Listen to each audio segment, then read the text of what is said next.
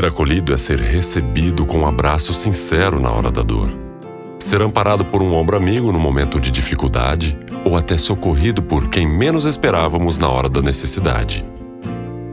Um acolhimento assim oportuno resgata nossa esperança e autoestima e restitui a alegria e a paz ao coração. Sopra novo fôlego à vida, não é mesmo?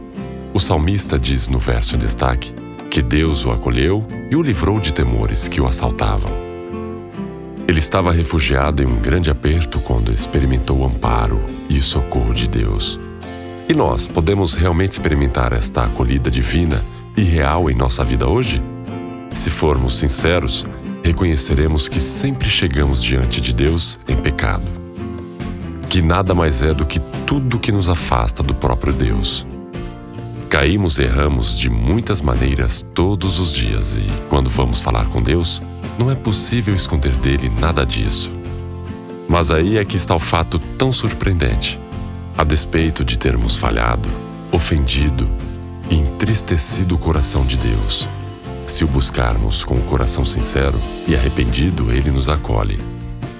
Somos recebidos de braços abertos. E por que ele age assim? O Pai nos acolhe por causa da sua graça derramada a favor de nós em seu Filho, Jesus Cristo. Graça é favor imerecido, algo como você ter uma dívida impagável e alguém simplesmente quitá-la por você. Pois na cruz fomos acolhidos de braços abertos pelo Filho que se entregou por nós, e pela graça do Pai, que pagou em seu único Filho a nossa dívida. Isso significa que hoje, pela fé em Cristo, no que Ele fez a nosso favor, você e eu fomos e podemos ser acolhidos sempre. Ele não nos lança fora nem nos rejeita. Por isso, Ele é o pão que dá vida ao mundo. Ele tem o perdão, a salvação, o socorro, a paz, toda a força e graça de que precisamos para viver uma vida nova a vida eterna que só Ele dá.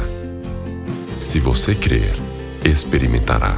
Acolhidos em Cristo, recebemos vida verdadeira, a vida eterna.